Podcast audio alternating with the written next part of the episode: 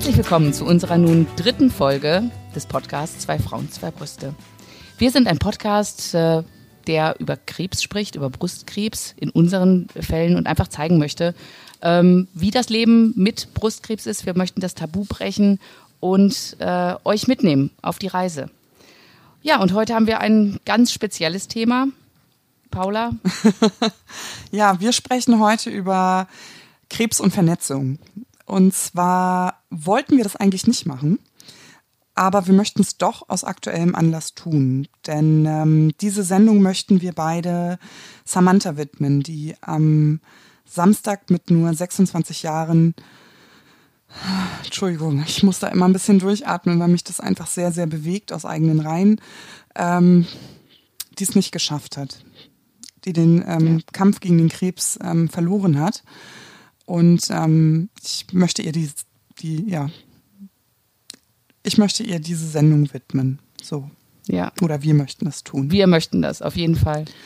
Genau. Verloren finde ich immer ein hartes Wort, Paula. Ich finde auch die ja. Redewendung ähm, ja. eigentlich nicht gut, weil keiner von uns hätte aufgegeben. Keiner von uns möchte sich aus diesem ähm, Leben reißen lassen, gerade wenn man so jung ist. Äh, Samantha war 26 Jahre alt. Ähm, ja, und aber was sagt auch, man so? Ja. Was, was, ja. was sagt man? Das ist ja eben das, dieses Tabu, nicht Tabu, sagt man nichts, sagt man etwas, nimmt man eine Redewendung und ich mhm. denke, man sollte einfach äh, mit dem Herzen sprechen und ähm, ja, für mich hat sie gekämpft bis zur letzten Minute und es war ja. einfach verloren. Sie hat nicht aufgegeben. Wir, wir, wir haben sie verloren. Ja. Aber ich finde immer, verloren kann man ja eigentlich nur, wenn man auch, ja, das, äh, das, das hört sich jetzt blöd an, aber ich, ich finde, es ist ja auch kein fairer Kampf, das Ganze, weißt du? Das ist es nicht. Nee. Das, es, es mhm. ist so, äh, Krebs spielt nach keinen Regeln. Und mhm. was da, es ist einfach unfair, es ist ungerecht, es macht mich, es macht mich nicht nur traurig, es macht mich richtig wütend. Mhm. Und ja, und ich, ich finde halt, wenn du dann verloren da bin ich, das ist vielleicht auch eine Wortspalterei.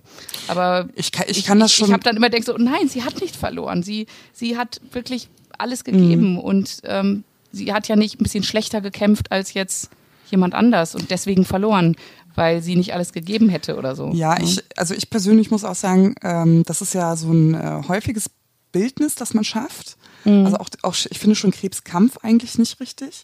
Ich habe anfangs ja. immer gesagt, ähm, ich fühle mich gar nicht wie eine Kämpferin, ich fühle mich auch nicht mutig. ähm, ja, es ist so. Ich habe mich selber eigentlich immer als Krebsdiplomat bezeichnet. Das ist gesagt, aber mal ein schönes Wort. Eigentlich, eigentlich ein schönes Wort, aber ähm, irgendwann, da merkst du, wie viele Watschen du kassieren musst. Völlig mhm. unverschuldet mhm. auf diesem Weg. Du machst alles richtig und trotzdem watscht dir dieser Krebs einfach von hinten eine rein. Und da habe ich irgendwann gesagt, doch, jetzt hat es tatsächlich was von Kampf. Ähm, weil ich das unterschätzt habe, wie weh die tun. Mhm. Das Problem ist, ich konnte mich überhaupt nicht wehren. Ich ja. konnte nichts zurückwatschen. Ja. Es ja. ist ja, es ist ja auch so unfair. Ich finde immer, wenn du, wenn du zum Beispiel sagst, okay, ich habe jetzt den und den Brustkrebs oder anderen Darmkrebs, da gibt es mhm. ja tausend Arten. Es gibt ja nicht dieses Patentrezept, dass man sagt, ach, du hast die Variante, dann nehmen wir jetzt die Chemo und dann ist alles wieder gut. Mhm. Bei 80 Prozent der Leute geht das vielleicht mit genau der Chemo.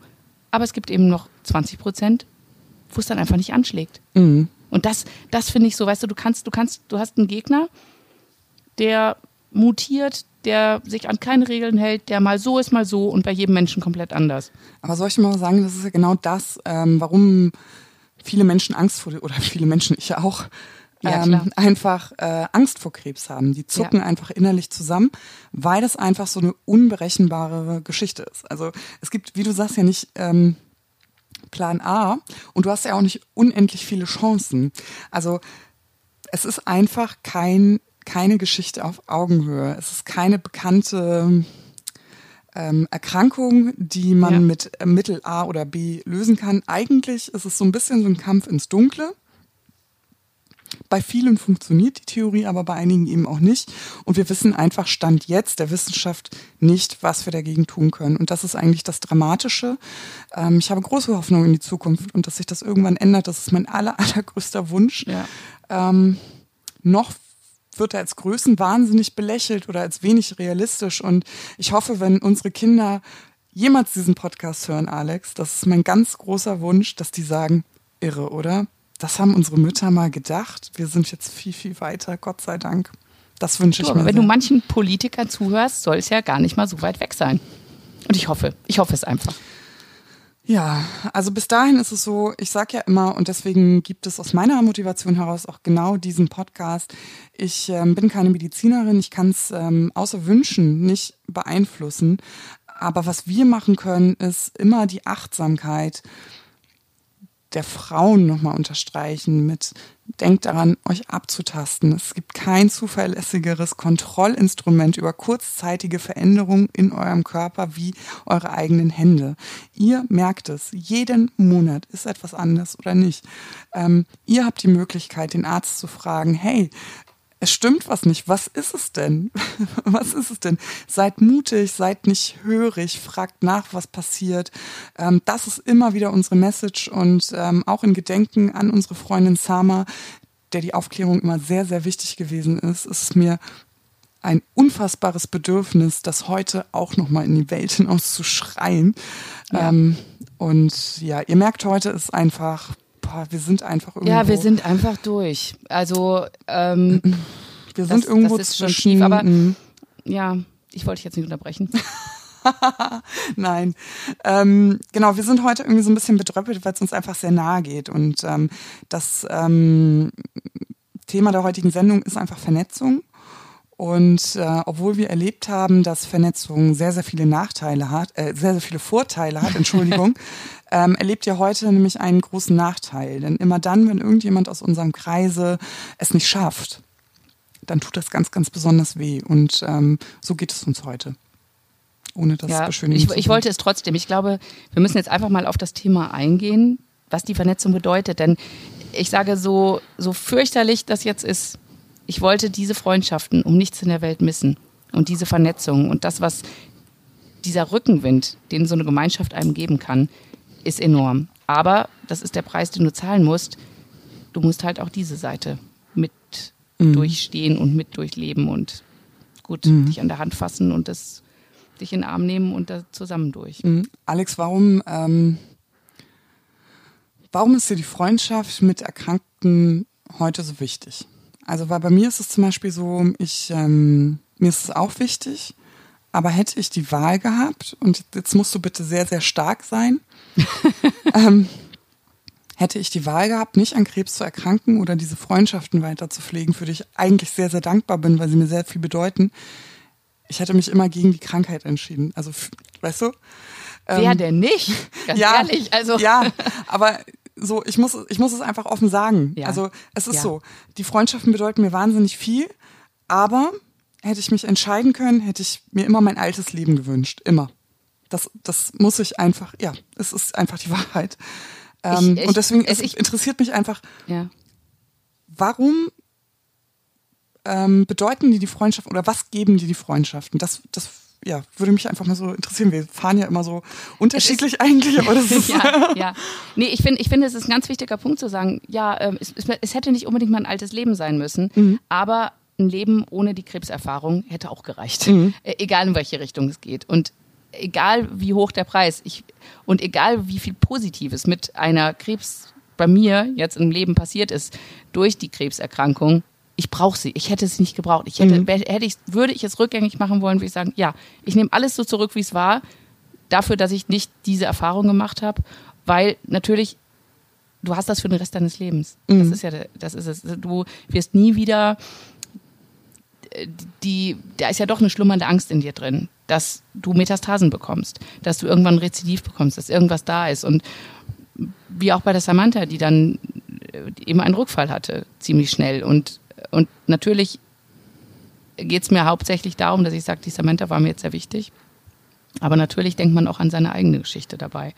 Und das macht einen schon sehr betroffen, dass man denkt, ja, und das könnte auch jede andere von uns sein. Mhm. Und das, das, aber du hast mich ja eigentlich gefragt, was mir das, äh, was mir die Freundschaften bedeuten. Mhm. Und mit nun dem Background, die Krebserkrankung zu haben, war mir der Austausch unheimlich wichtig, einfach auch zu sehen, ich bin nicht alleine. Mhm. Ich habe ja am Anfang, ich weiß nicht, wie es dir ging, Paula, ich habe gedacht, ich bin die Einzige in meinem Alter, mhm. die Brustkrebs hat. Mhm. Ich, ich, ich, kannte niemanden. Mhm. Ich, ich, kannte, meine Oma hatte Brustkrebs, aber so, da war die auch schon 80 oder so. Da hatte ich mhm. Brustkrebs gehabt. Und ähm, ich kannte, ich glaube, ich kannte sonst niemanden. Ich kannte eine Frau, die war jünger und da, da wusste ich noch nicht mal. Das habe ich hinterher erst erfahren, dass das Brustkrebs war.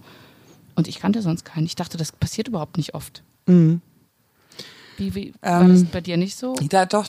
Also ich ähm, beam mich gerade zurück ähm, zum Vorgespräch der Onkologie. Also ich hatte gerade meine Diagnose bekommen, ich hatte es meinen Angehörigen gesagt, darüber haben wir ja schon gesprochen. Mhm. Und ähm, tatsächlich passt es ja auch chronologisch sehr gut rein.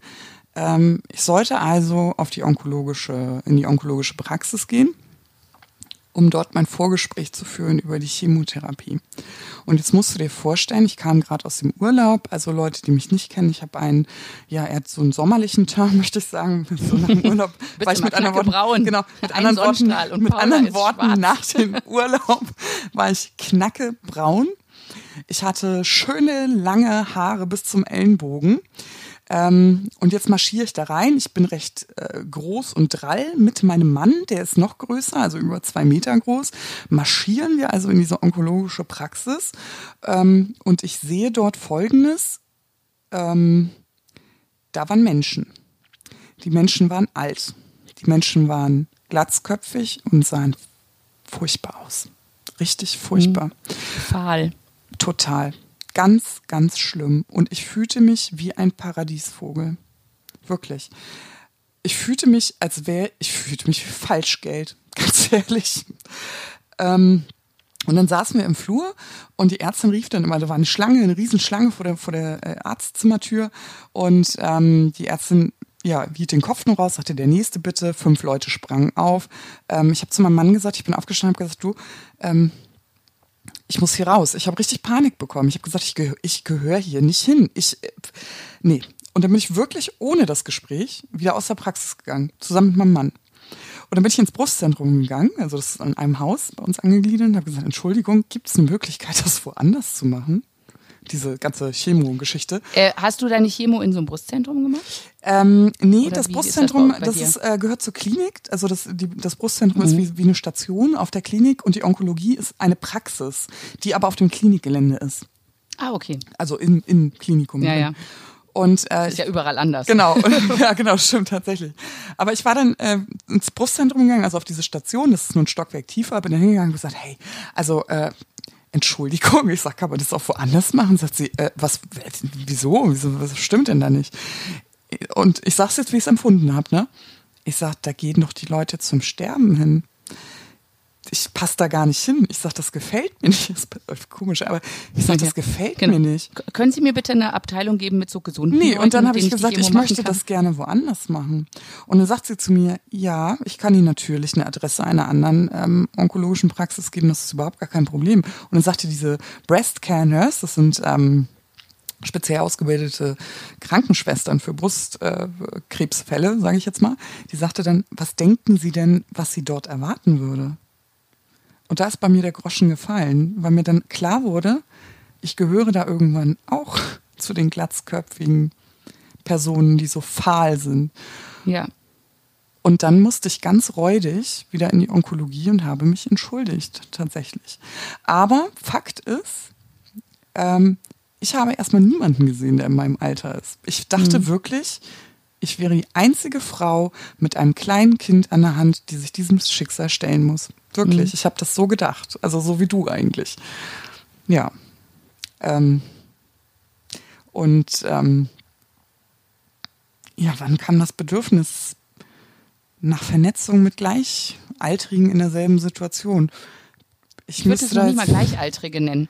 Ich habe, nee. also, nee. Ähm, wann, wann kam bei glaube, dir das Bedürfnis? Du musst ja eine ähnliche Erfahrung gemacht haben.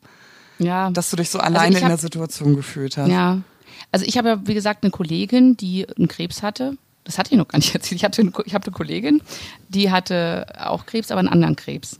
Und die habe ich, mit der habe ich ganz viel telefoniert am Anfang. Einfach für so praktische Tipps. Und ich wusste auch, dass die halt zwei kleine Kinder hatte. Mhm. Zum Zeitpunkt der Diagnose. Und das war mir wichtig, der Austausch. Und ich weiß es nicht. Ich, ich, ich kann es dir noch nicht mal sagen, wann mir das wichtig war. Ich weiß nur, ich, ich habe nach der ersten Chemo, ich war, du bist ja auch am Anfang, das haben wir jetzt auch noch gar nicht erzählt, aber du durchläufst ja sehr viele Tests, nachdem mhm. du die Diagnose bekommen hast. Also bei mir war es halt so, ich habe donnerstags die Diagnose bekommen, eine Woche drauf donnerstags meine erste OP und dazwischen tausend Untersuchungen. Und da bist du so busy. Mhm. Ich habe es gerade mal geschafft, zwischen dem CT und dem Blutabnehmen oder so äh, mit dieser Freundin zu telefonieren, Kollegin, Freundin, weil ich einfach wie in so einem Hamsterrad gelaufen bin. Mhm, stimmt. Du hast, du hast diese, diese Untersuchung. Ich habe wirklich, ich habe so ein, ja, ich, ich kam mir wirklich vor wie so eine Maschinerie auch, dass ich sage, ich muss das und das und da muss ich anrufen und Krankengeld beantragen und da, da, da, da. Das ist ja so mhm. viel, was auf einen einbricht. Und da hatte ich erstmal überhaupt keine Zeit für sowas. Und dann hatte ich schon meine erste Chemo hinter mir. Das war zwei Wochen nach der Diagnose. Und da habe ich dann mal eine junge Frau mit Glatze in meiner Arztpraxis gesehen. Und die habe ich sofort angesprochen. Hast du gesagt, da hatte ich so ein Bedürfnis. Hast du gesagt, hallo, wir sitzen im gleichen Boot, wie geht's dir denn, wie machst du das? Also wie spricht man so jemanden an? Ich, ich frage mich das gerade, weißt du, also ich stelle mir gerade vor, du hattest ja auch noch so lange lockige Haare, wenn ja. ich das jetzt auf Fotos so richtig in Erinnerung habe. Und da sitzt eine, die im Wartezimmer und die hat schon eine Glatze und was sagt, was, äh, was sagt man? Oder muss also, man da gar nichts sagen? Vielleicht muss man ja auch gar nicht ja, sagen. also ich habe die erst immer so angelächelt. Okay. So, irgendwie so Kontakt aufnehmen. ja, so als wollte ich die anflirten.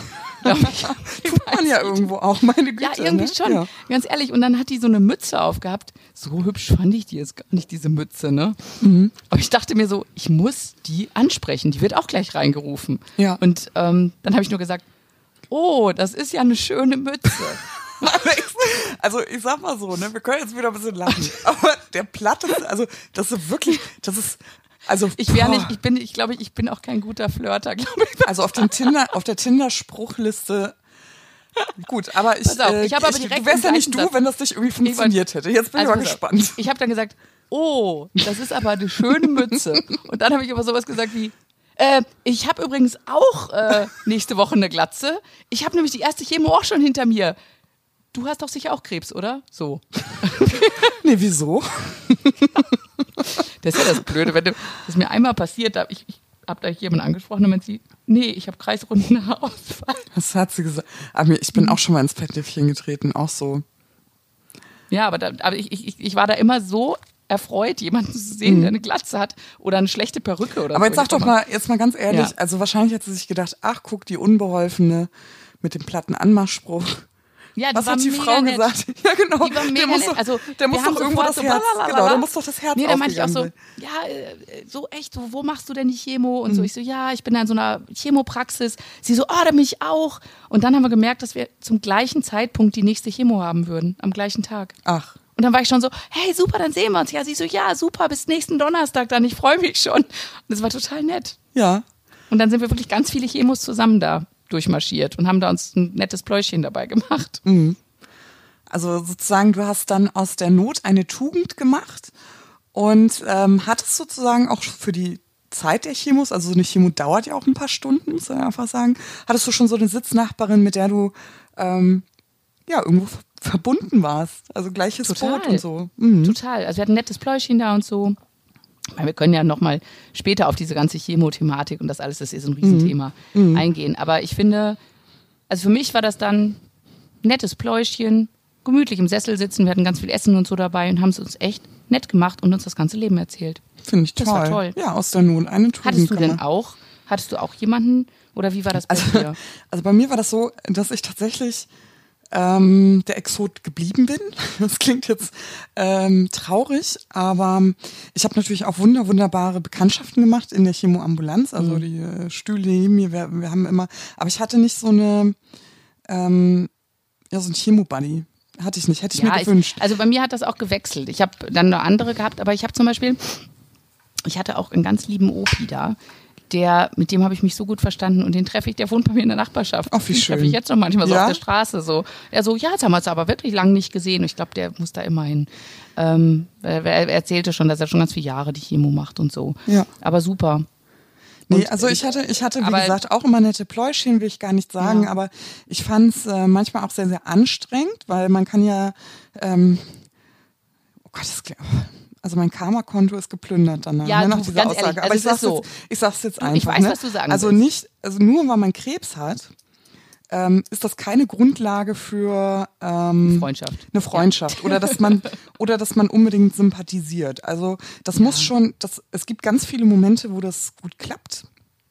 Aber es gibt auch viele Momente, wo es nicht klappt. Also ich war zum Beispiel sehr anfällig auf so, so Energiefresser. Also auch solche Leute Ja. gab's, die dann gesagt haben, ach, seien Sie froh, dass Sie es in der Brust haben. Ich hab's ja in der Lunge oder so. Und ich denke mir so, nee, ganz ehrlich, es macht mich überhaupt nicht froh. Es macht mich wütend. Es macht mich wütend, weil wir beide jetzt hier in der Chemoambulanz sitzen, unsere Chemotherapie bekommen und im Grunde sind unsere Ängste doch gleich, oder? Ich, äh, da kannst du So, nicht ne? vergleichen. Oder, Genau. oder, oder kannst ja nicht so, so, so abwägen, so, ja, mein Krebs ist aber schlimmer als deiner. Ja, ja, So, genau. Das, äh, Überhaupt nicht, gar Nee, genau. Und das hat mich immer sehr, sehr viel ähm, Energie gekostet. Und am Anfang war Mhm. ich dann noch sehr, sehr diplomatisch und am Ende nicht. Und ja, du willst aber auch nicht die Stimmung unbedingt kippen, weil du sitzt ja auch ein paar Stunden da.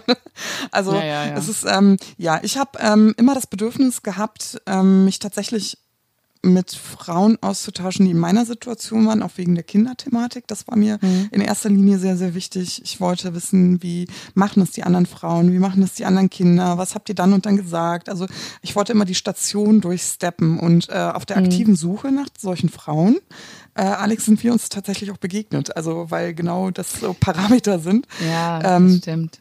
Das ist ja so, sozusagen auch, auch der Vorteil, also aus meiner Sicht, ne, ist es ähm, ein großer Vorteil dieser Online-Vernetzung, dass ich mir ja tatsächlich ein bisschen wie bei Tinder ähm, die Merkmale rausfischen kann. Also für mich war wichtig, ich möchte mich mit Fandst jemandem. du das? Ja, ich wollte am Anfang, ich habe ganz oft gehört, ähm, du, meine Mutter hatte auch Brustkrebs, sprich doch mal mit ihr.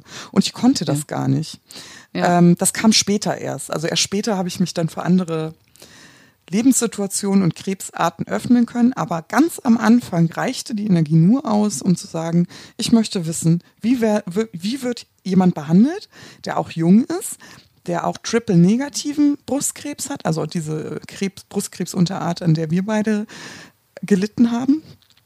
Wer hat auch Kinder? Wie habt ihr das erzählt? Also ich wollte den kleinsten gemeinsamen Nenner abgedeckt haben und Ja. das dauerte nicht lange und da erweiterte sich der Horizont. Aber am Anfang waren, da, waren das einfach wichtige Parameter. Und ähm, ich, ja, ich bin da Also ich, sehr fand, ich, ich hatte das, ich, ich fand das ganz witzig, weil es ist komisch, dass du das sagst, dass du da diese Parameter Mhm. abgeklappert hast, ähm, weil ich fand gerade das war in den sozialen Netzwerken schwierig, Mhm. ähm, weil ich habe, ne, ich hatte die Diagnose Ende August und ich bin erst im November zu Instagram gekommen. Mhm. Also ich habe immer meinen mein Blog schön geschrieben und habe das auch irgendwie auf Facebook verlinkt und so, aber ähm, ich kannte Instagram jetzt gar nicht so. Und als ich dann angefangen habe, also angefangen habe, auch da das zu teilen, fand ich das, also da kam erst eine Freundin, die dann sagte, ach guck mal, da gibt es auch andere, die Krebs haben. Und dann habe ich Stichwörter eingegeben. Mhm. Krebs, Cancer, Breast Cancer, Hashtag, Brustkrebs. Hashtag, Hashtag. Ja, so, ne? Und dann, dann kommen da so ein paar äh, Accounts, aber die meisten ja erstmal, wo das im Namen steht. Und Aha. bis ich herausgefunden, also hätte mich unsere gemeinsame Freundin da Ja. äh, nicht angeschrieben und gesagt, was weiß ich, dadadam, ich hätte überhaupt nicht gewusst, dass jemand, der irgendwie, ähm, was weiß ich, Uschi 12 heißt, Mhm. ein Brustkrebs-Account ist, wenn ich nicht die Beschreibung dann durchgelesen hätte dazu. Mhm. Und das fand ich so auf den ersten, fand ich das schon ein bisschen Ja, schwierig. witzig, und, so, also- und über die haben wir uns ja vernetzt. genau, ne? also, genau. Und, und, und, von deinem Namen hätte ich jetzt auch nicht direkt gedacht, dass da irgendwas, dass irgendwas mit Krebs zu tun hätte, wenn ich da Paulina Paulette lese. Ne? Ja, das, äh, aber wenn man sich dann erstmal gefunden hat, und das finde ich so toll, Mhm. dann kommt man ja über, weil man dann mit dem einen ist und dann sieht man, trifft man da drüber einen anderen, trifft Mhm. also so virtuell. Und dann rutscht man in diese Krebsgemeinschaft. Und ich rede jetzt echt mal einfach speziell nur über Instagram rein, die wirklich ähm, wunderbar ist. Sehr wertvoll, ja. Also bei mir war das so, ich hatte, ähm, ich hatte das Bedürfnis, mich zu vernetzen. Also weil ich natürlich erstmal ja, Frauen finden wollte, die in der gleichen Lebenssituation waren wie ich, weil mir das im realen Leben nicht begegnet ist. Aber vor allen Dingen, und das war eigentlich viel, viel wichtiger, war, ähm, natürlich habe ich auch Freunde außerhalb der sozialen Netzwerke. Ich habe mit den Netzwerken. Gut zu wissen. Ja, ja, ich bin eigentlich voll gesellig. Aber nein, bin ich wirklich. Also ich hatte zum Beispiel gar kein Instagram. Bevor ich keinen Krebs hatte, hatte ich gar kein Instagram. Ich kannte das gar nicht. Meine Schwester ja. hat mich da drauf gebracht. Also ich, ähm, mein Leben spielt sich eigentlich wenig oder spielte sich wenig in Social Media ab. Mhm. Und ich hatte da wenig Berührungspunkte. Ähm, aber ich hatte ein Problem mit meinen bestehenden Freundschaften nicht Problem, dass das irgendwie belastet mhm. war oder so, sondern weil ich mit Ängsten konfrontiert war. Also ich hatte große, große Ängste und hatte eine große Überwindung, sie meinen Angehörigen und Freunden mitzuteilen. Weil was passiert wohl, wenn ich gesagt hatte, du, Freundin, ich habe ähm, Angst, dass ich diese Krebsreise nicht schaffen werde. Das war eine reale Angst. Das hat mich am Anfang sehr, sehr beschäftigt. Was meinst mhm. du denn, was meine Freundin mir da gesagt hat? Ja. Die hat nämlich versucht, ja. das automatisch abzuwehren. Die hat gesagt, nein, das, das darfst du nicht denken, das wird schon. Und sie hatte mhm. natürlich total recht. Ich würde jeden genauso trösten, auch immer noch. Aber das war nicht das, was ich hören wollte. Und bei Betroffenen ist es so, wenn ich zu dir gesagt habe, weil wir bestes Beispiel, weil wir trafen uns ja auf dieser Reise. Ähm, wenn ich zu dir gesagt habe, Alex, ich habe selber keine Angst zu sterben. Ich habe Angst, mein Kind alleine auf dieser Welt zu lassen.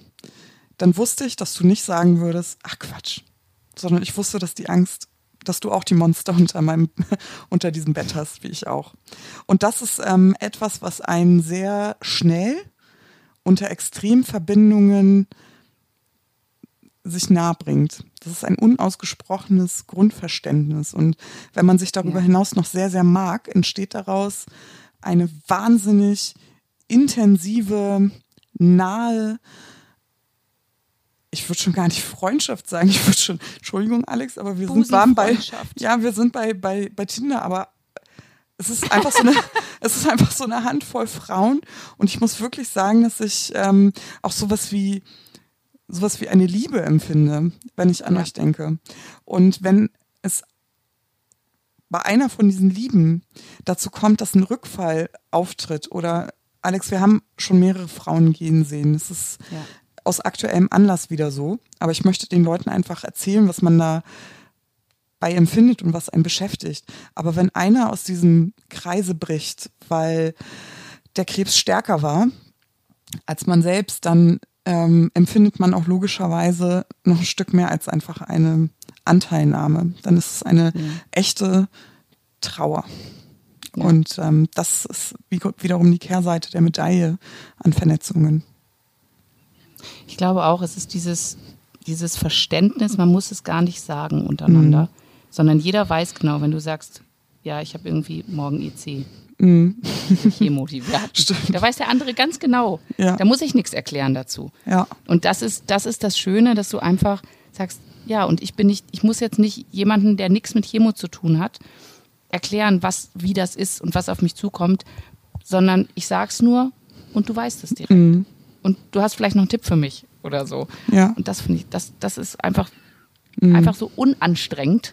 Dann einfach und mal so Krebstalk zu machen. Ja, und ich finde auch so, dass es ähm, unter Gesprächen mit Angehörigen, ähm, also ich muss ganz ehrlich sagen, ich war auch oft, wenn ich da so drüber nachdenke, während meiner Erkrankung ein ganz schwieriger Gesprächspartner.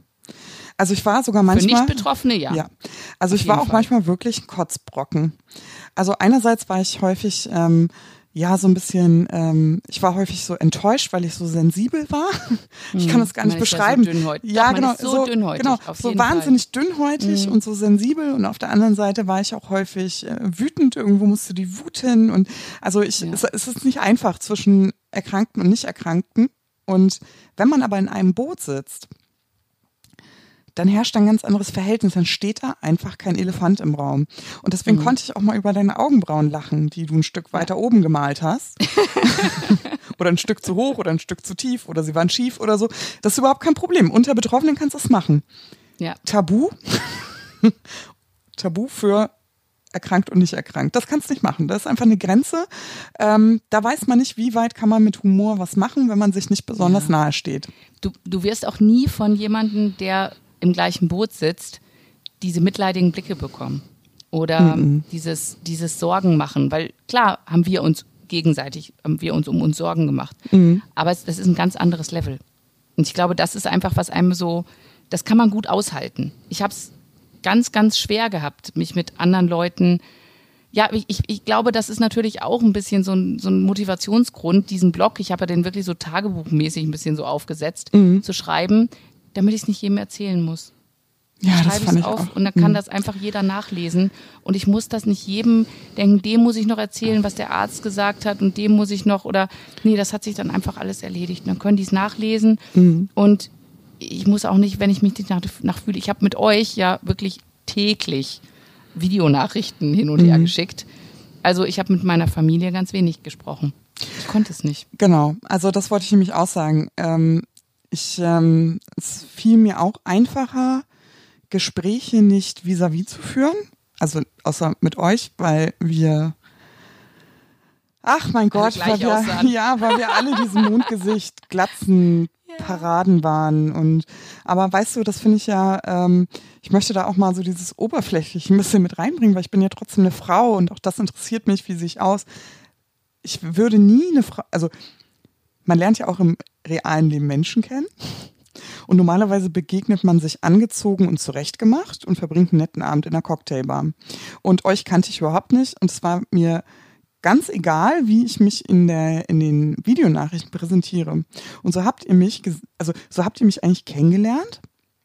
Wir dass ich alle. genau wir uns wir uns gegenseitig kennengelernt, dass wir ja. jeden Tag aussahen wie der wahrhaftige Sonntagmorgen nur ohne Haare.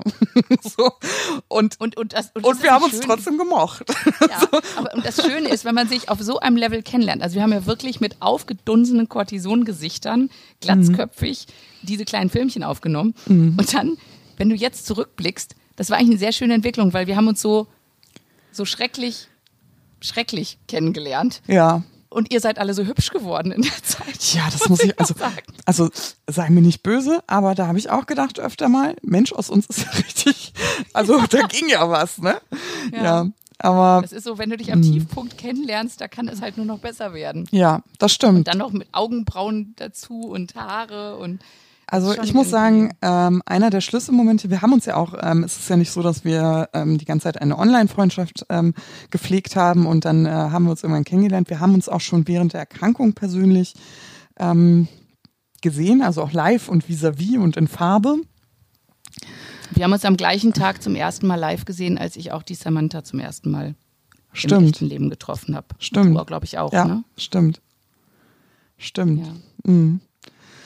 Oh, da muss ich noch, ähm, da galt sie eigentlich als gesund an dem Tag ja. und hat den anderen Frauen so viel Mut gemacht.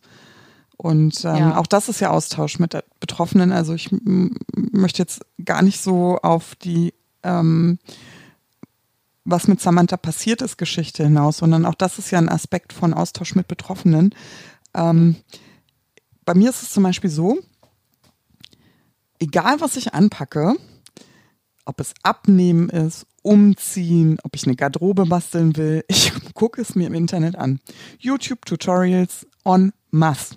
Mache ich immer. Egal, ob ich was koche oder was baue oder was machen muss. Äh, Foren lese ich noch und nöcher. Gerade wenn es ums Abnehmen geht. Echt? Total. Also ich lese total gerne, also so ich lese einfach gerne diese Lebensgeschichten und wie Leute es geschafft haben. Wenn man selber gerade nicht in der Lage ist, sich gut zu motivieren. Abnehmen, klassisches Beispiel. Ich lese eine Geschichte und dann schreibt irgendjemand und dann hat es Klick gemacht und ähm, Okay. Und ja, das kann ich nachvollziehen. So, ne? Und, und dann hat es Klick gemacht und innerhalb von, es muss ja nicht mal in, es muss ja nicht mal diese in acht Wochen 40 Kilo Nummer sein, aber wie sich dann in anderthalb Jahren mein Leben veränderte. Da fühle ich mich ja. immer total inspiriert und denke mir, so, so, Fräulein, Paula, ab morgen geht das los.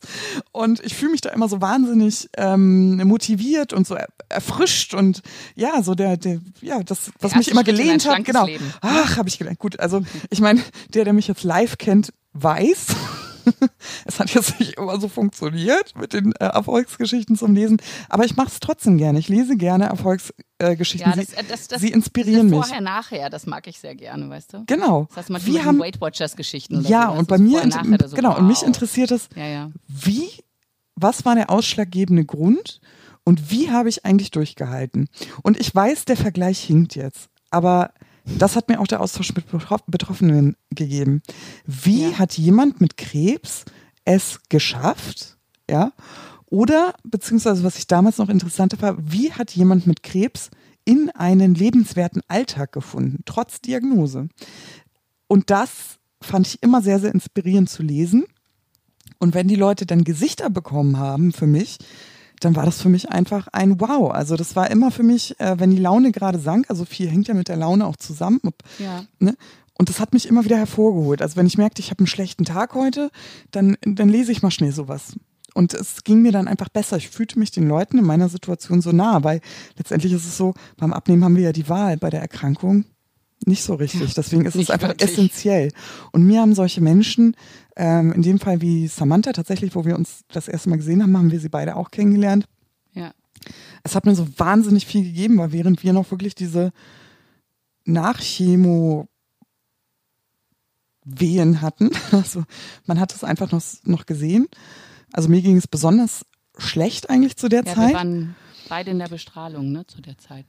Genau, und das war für mich mhm. ja der schwierigste Abschnitt meiner Erkrankung. Ja. Also ich, ja, mir ging es wirklich schlecht und dann sah ich sie da und dachte mir, wow, wie hat sie das geschafft, wieder so zu sich zu finden? Also, die hat ne? So bestrahlt auch, ja, toll. Ja, das auf jeden Fall. Also, ich, ich, ich, ich, glaube, bei mir war es ein bisschen anders. So, wenn ich jetzt mir dir zuhöre, mhm. ähm, ich glaube, dieses ähm, in den Alltag finden, das hatte ich schon. Also mhm. wie gesagt, ich habe ja erst im November das so ein bisschen gesehen auch. Und ich glaube, ich habe mich auch am Anfang ganz speziell von Leuten ferngehalten, wo ich dachte, oh, das zieht mich vielleicht runter. Also ich hatte ein bisschen sehr viel Respekt vor anderen Krebsgeschichten. Was hat dich runtergezogen? verstehst du? Äh, wenn Leute sagen, also ich hatte, du weißt ja nie, wenn du anfängst mit jemandem zu, zu reden, was ist das gerade für eine Geschichte, die mhm. der durchläuft? Also wenn ich jetzt zum Beispiel meine Chemopraxis Leute in der aktiven Therapie kennenlerne, dann weiß ich das nicht. Ne? Äh, was ist deren Geschichte? Mhm. Und dann treffe ich eine Frau, die sagt, ja, ich mache das jetzt seit zehn Jahren. Das ist schon das vierte Mal, dass ich jetzt äh, Brustkrebs habe. Und das hat dich runtergezogen? Die, nee, die hat mich überhaupt, die hat mich total motiviert. Ja. Die Frau hat mich so motiviert. Die hat da eine Lebensfreude ausgestrahlt. Das war der ja. Hammer. Ja. Aber dann, dann gibt es wieder eine andere, die dann sagt, oh, ist alles so schlimm und so. Oh. Das konnte ich zum Beispiel gar nicht. Dabei, da war ich am Anfang, habe ich mich ganz schnell davon weggezogen, weil ich ich konnte es einfach nicht. Ich, ich konnte in, in, dem Moment, ich hatte Angst, dass mich das, dass, dass mich das einfach so runterzieht und vielleicht so ein, ja. so ein Irre. Also ich muss sagen, ich, ich muss sagen, ich hatte solche Leute nicht kennengelernt oder nicht bewusst. Ne? Manchmal, hm. manchmal verläuft sich das ja automatisch. Also ich bin tatsächlich nicht auf solche Leute getreten, aber ich hatte immer Selbstzweifel. Also ich habe immer so ähm, sehr inspirierende Menschen getroffen, wo ich immer dachte, wow, ich muss da so emporsehen. Wie haben sie das? Und ich habe mich immer gefragt, schaffe ich das auch? Also ich habe mich auch da irgendwie ein bisschen exotisch gefühlt, weil ich mir das gar nicht mhm. zugetraut habe. Dass ich stärker bin, als ich jemals von mir selber gedacht habe. Das, das hielt ich nicht für möglich. Ja, das hielt ich nie für möglich. Mhm. Genau so ist es auch. Also ja. jetzt rückblickend muss ich sagen, ähm, ich war 30 bei der Erkrankung. Ja, ich hatte ein Kind und man müsste meinen, ich wäre erwachsen. Ähm, ich glaube, vieles hat der Krebs auch gemacht. Also ich weiß, was ich habe und ich weiß, wer ich bin. Und vor allen Dingen weiß ich auch, dass ich stärker bin, als ich mir jemals zugetraut hatte. Und ähm, eigentlich, ich sage das wirklich immer, immer wieder ganz oft. Ähm, nein, ich bin den Krebs nicht dankbar, dass er in mein Leben gekommen ist. Und ich hätte mich immer gegen den Krebs entschieden, wenn mhm. ich die Wahl gehabt hätte. Aber ähm, ich kann auch sagen, dass ich in den letzten zwei Jahren die erwachsene Frau geworden bin, die ich immer sein wollte. Und das ist eine schöne Erkenntnis. Und ähm, mhm. Äh, ich weiß nicht, ob ich dich das jemals gefragt habe, weil hin und wieder frage ich das Menschen. Ähm, was würdest du dir selber sagen, also heute, ja, wenn du an dich zurückdenkst von vor zwei Jahren oder an Tag der Diagnose zum Beispiel, was würdest du dir sagen? Weißt du, wie ich das meine? Das mein, so ein absurdes ja, Bild, ja? Aber mit dem Wissensstand und der Erfahrung von ja, heute, ja. was würdest du dir damals sagen zu deinem damaligen Ich? Ja, dass du du schaffst das. Weißt du, du bist, du bist einfach stark, du, du packst das. Und ich glaube, das hast, das hast du auch mal gesagt, dass ne, man ist, jeder ist viel stärker, als man eigentlich, als, als sie eigentlich glaubt. Mhm. Und das ist, glaube ich, nochmal eine ganz zentrale, ja. zentrale Message auch bei dem Ganzen. Ja. Dass sich viele total, wie du das auch gesagt hast, man unterschätzt sich einfach, ja. was man alles packen kann. Und, ähm, und ich würde sagen, gerade mit deinem Beispiel, da du ja sozusagen äh, das zweimal gemacht hast, alles, mhm. wow, Hast du super, ja. Und ja. du warst viel stärker, als du dachtest. Ja, das ist auch so. Nicht, dass ich das jetzt nochmal herausfordern wollen würde. Nee. das nicht. Nix da. Aber ich war Auf irgendwann, weißt du, ich, ähm, viele sagen ja immer, sie haben die Unbeschwertheit und die Leichtigkeit verloren. Und ähm, da stimme ich zu bis zu einem bestimmten Punkt in der Krankheit, mhm. die ich gar nicht mehr benennen kann, weil irgendwann kam die Leichtigkeit ähm, zurück. Gar nicht im Hinblick auf den Krebs, sondern auf das Leben tatsächlich. Ja. Also irgendwann kam in dieser Erkrankung der Punkt, ich kann es nicht ändern. Es ist, wie es ist. Manche Dinge muss man, man muss nicht immer sofort das Positive daraus heben. Manchmal muss man Dinge einfach verdammt nochmal aushalten. Mhm. Ähm, aber ich habe mir irgendwann gedacht, egal wie diese Geschichte ausgeht, ja, das Leben ist jetzt. Und ob ja. es mit Krebs ist oder jetzt mal ohne, das spielt in dem Moment keine Rolle, weil das Leben ist jetzt. Und es gibt so viele Sachen, die einem einfach klar geworden sind. Ähm, ich würde es am liebsten allen herausschreien, wenn ich Kleinigkeiten und Lappalien sehe. Nein, aber manchmal würde ich Menschen so gerne so wahnsinnig lange schütteln. Auch mit Selbstzweifeln, Ach, ja. weißt du? Ich kenne ja. diese Selbstzweifel, das ging mir nicht anders und ich würde am liebsten, ich würde sie am liebsten die Dankbarkeitskeule überall herumschwimmen. Ich würde sie schütteln und sagen, du weißt doch gar nicht, wie viel du wert bist. Ich würde einfach alle am liebsten nehmen und sagen, du weißt gar nicht, wie stark du bist. Du kannst alles ertragen. Lass dich nicht runterziehen. So funktioniert es natürlich nicht. Das ähm, ja. ist vielleicht ein Ding, das muss man am eigenen Leib erleben, aber. Ich, ja, ich, ich weiß, was du meinst. Und es ist, es ist ja auch dieses, dass du einfach sagst, so, ja, weißt du, diese Lächerlichkeiten im Alltag. Also das habe ich vor, ich muss sagen, ich war vorher schon immer ein sehr positiver Mensch. Mhm. Und ich bin es auch die ganze Zeit durchgeblieben. Ich habe mich meistens immer auf das konzentriert, was ich noch machen kann und nicht auf das, was ich eben nicht mehr machen kann. Mhm. Aber meine Toleranzschwelle, was andere Menschen und negative Meckereien angeht, ist drastisch gesunken in dieser ja, Zeit. Das geht mir Also ich bin, ich bin A, bin ich auch, dass ich sage, pff, ist doch egal, ja, ist doch, ist doch nur Geld oder mhm. ist doch wurscht, ne? Mhm. Aber auch bei anderen Leuten, ich drehe mich um und ich gehe weg. Ich kann ja. es nicht mehr hören. Also wenn dann, ach, das Wetter wieder ist aber auch jetzt heiß. Ja, den ganzen Winter habt ihr gemeckert, dass es so kalt ist. Ja. Und es ist doch nur Wetter. Mhm. Ja, dann zieh dich halt wärmer an. So, also da bin ich wirklich auf einem Mann, Leute, schaut es euch immer an. Es ist schöner Sonnenschein. Es ist Sommer. Erfreut euch doch an allem. Genau. Und ich, Alex, in, ich echt, in Hinblick auf die Uhr möchte ich schließen. Ja. Und zwar mit einem ganz wunderbaren Spruch. Ähm, und zwar ist es, ähm, warte mal, jetzt habe ich ihn vergessen. Oh Gott, bring ich richtig Die Weisheiten, oh Gott. Ich bin jetzt hier der Weisheiten. Die Weisheiten mhm. der Paula E. aus H. Pass auf, genau. Ähm, du bist der Himmel und alles andere ist nur das Wetter. Schöner das Spruch, ne? schön. ne? Mhm, Finde ich das auch. Das ist aber ein sehr schöner Spruch. Ja. Genau. Ja. Alle meckern über das Wetter, wir tun es nicht. Der Sommer könnte langsam kommen. Also ich wäre dann mal soweit. Ähm, du, wir hatten einen tollen Tag hier heute. Ich ja. weiß gar nicht, worüber du meckerst. Genau. Jetzt mal ehrlich, Paula. Echt? Hattet ihr? Ja. Ja, das wissen ja viele gar nicht, ne? Also ich ähm, sitze hier in Hamburg gerade. Ja. Und Alex sitzt in Köln. Und da ist das Wetter halt nun mal besser. Ah, ja. Das wird halt wahrscheinlich auch immer so sein. Ja? Das, ah, das würde ich nicht change sagen. it. Ich glaube, ja. du bleibst in Hamburg, da musst du auch mit dem Wetter leben. Das stimmt, aber das stimmt ja gar nicht, weil ich ähm, verabschiede mich gleich tatsächlich in den Urlaub. Ähm, Ach, stimmt, ja. Genau. Also ich erhole mich ein bisschen vom Berufseinstieg, vom Krebs. Ich wende mich dem Leben zu. Ich fahre mit meiner Familie ans Meer. Wir essen Eis, wir planschen um die Wette, weil das eben auch Momente sind, die man noch mal umso mehr genießt. Saug es auf, Paula. Ich wünsche dir einen wunderschönen Urlaub. Dankeschön. Und ich freue mich, ich werde dich vermissen. Uns. Ja, werden wir. Ja, aber, aber ich werde eh dich vermissen und ähm, genau, bis zur nächsten. Ich kenn dich doch. Ja, werden wir auch. genau. Also ich ähm, sage Tschüss und ich hoffe, ähm, wir treffen uns nächste Woche mit ja einem neuen Thema wieder. Ihr seid alle mit dabei und heute möchte ich nochmal dran erinnern, ja, denkt mit uns an Samantha. Feiert das Leben. Tut das. Macht es gut. In dem Sinne. Tschüss.